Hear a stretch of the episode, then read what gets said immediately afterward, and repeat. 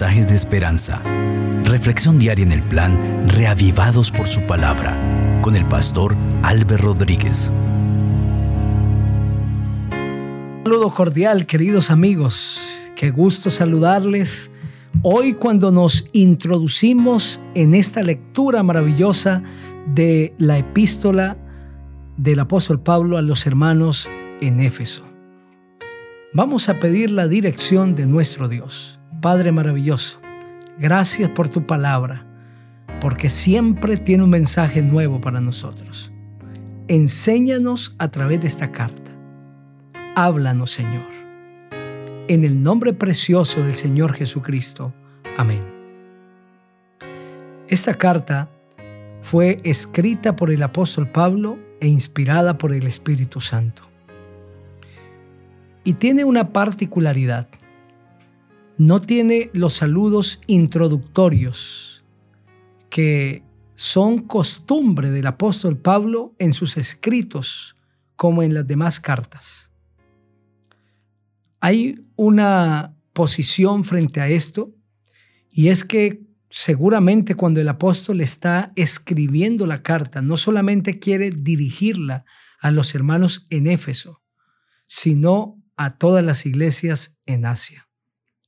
Y en segundo lugar, porque a través de la carta el apóstol va a presentar que esta iglesia no fue elegida por él, que él no es el fundador, sino que es Cristo Jesús. Él es la cabeza, Él es el fundador, Él fue el que nos escogió nos escogió desde antes de la fundación del mundo. El tema central de la carta es la unidad en Cristo Jesús. El apóstol invita a una iglesia diversa para que mantenga la unidad en Cristo, puesto que la iglesia estaba formada por judíos, gentiles, asiáticos y europeos, esclavos y libres, representantes de diferentes lugares del mundo y en diferentes condiciones. Pero el apóstol dice, a pesar de esa diversidad, la iglesia puede mantener la unidad. Pero no es cualquier unidad, sino es la unidad del Espíritu en Cristo Jesús, aceptando que Cristo es la cabeza de la iglesia que Cristo es quien conduce la iglesia. Y cuando toda persona, sin importar su nacionalidad, su condición, se acerca a Cristo, se une a una familia, a una familia espiritual, la familia del Señor Jesucristo, donde toda persona es acepta e importante. Y siente el calor de la hermandad el apóstol está motivando a la iglesia para que en ella se cumpla la oración del Señor Jesucristo en San Juan el capítulo 17, oró por la unidad de la iglesia como parte del testimonio para todo el mundo. Vamos a leer este primer capítulo maravilloso.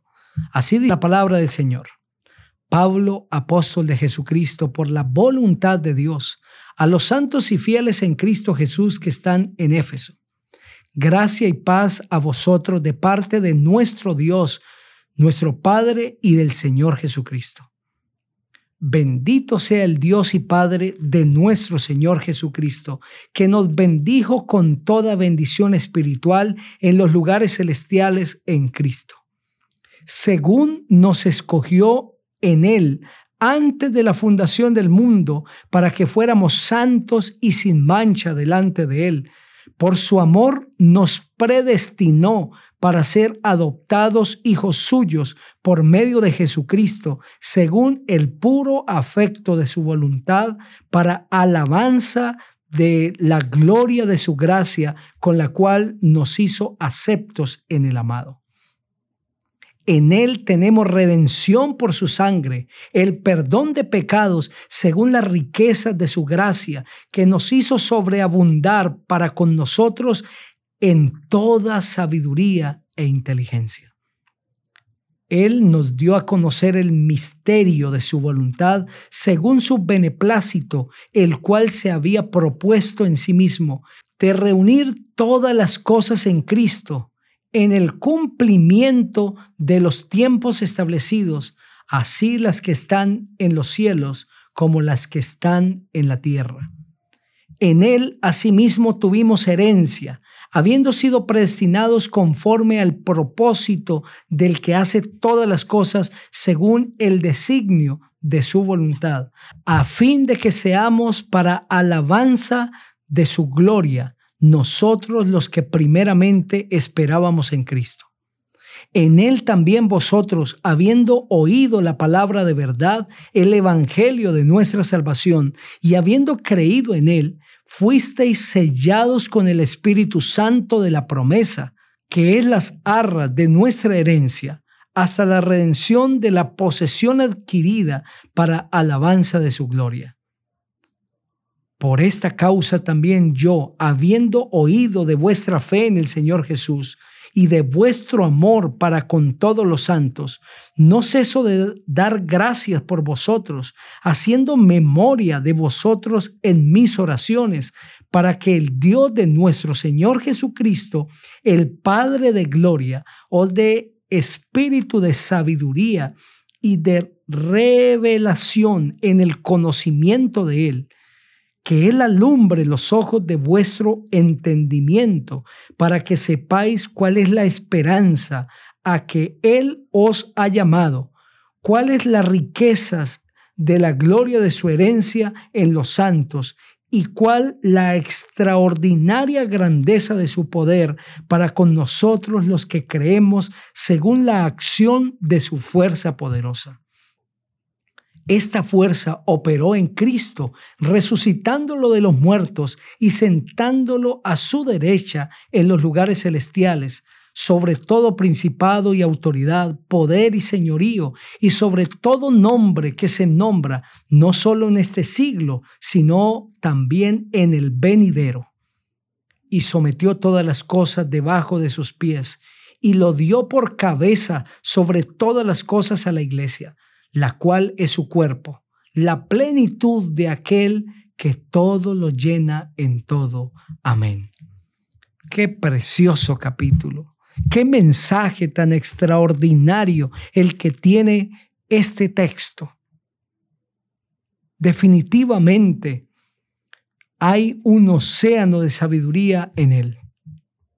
Después de unos cortos saludos, el apóstol empieza a glorificar a Dios. Bendito sea el Dios y Padre de nuestro Señor Jesucristo. Y la manera como Él alaba al Señor describe no solamente una gratitud, sino el gozo de entender el Evangelio, las verdades eternas que ahora se propone que la iglesia en Éfeso también comprenda. Seguramente la iglesia también pudo decir, bendito sea el Dios y Padre de nuestro Señor Jesucristo, porque Él nos bendijo con toda bendición espiritual en los lugares celestiales en Cristo Jesús. ¿A qué bendición es que hace referencia el apóstol? El versículo 4 lo explica. Según nos escogió en Él, en Cristo, antes de la fundación del mundo, para que fuéramos santos y sin mancha delante de Él. Dios nos escogió en Cristo Jesús. ¿Y desde cuándo nos escogió? Desde antes de la fundación del mundo, para que nosotros llegásemos a ser santos y sin mancha delante de Él. ¿Cómo así? ¿Acaso Dios no nos creó santos y sin mancha? Sí, pero lo que el apóstol está describiendo es un plan eterno que Dios trazó en los lugares celestiales en favor del hombre. Y el plan consistía que si el hombre caía en pecado, fallaba, desobedecía a Dios, la raza humana volvería a estar en armonía con Dios a través del Señor Jesucristo. porque Cristo vendría para morir por el hombre, para pagar la deuda del hombre. Este plan maravilloso fue trazado desde los tiempos eternos. Y lo más asombroso del plan no es que Dios lo haya trazado desde la eternidad y que cuando el hombre cayó en pecado se le dio a conocer. La caída del hombre no tomó a Dios por sorpresa, sino que tú y yo hayamos sido incluidos en ese plan. Eso es lo más extraordinario, lo más asombroso, porque el, apóstol dice, Él, el Padre, nos escogió en Cristo desde antes de la fundación del mundo. ¿No les parece maravilloso? Esto es admirable. Que desde antes de la fundación del mundo, ya Dios había planeado tu existencia e hizo una provisión para que si el hombre caía en pecado, si tú y yo nacíamos siendo pecadores, en Cristo Jesús podríamos volver a estar sin culpa delante de Dios. Como dice Romanos 8.1, sin ninguna condenación. Querido amigo, tú no naciste por la voluntad de tus padres que te engendraron, no. No naciste por un accidente, quizá porque hubo un encuentro amoroso y, no más. Tú naciste por la voluntad de Dios, porque Dios te planeó.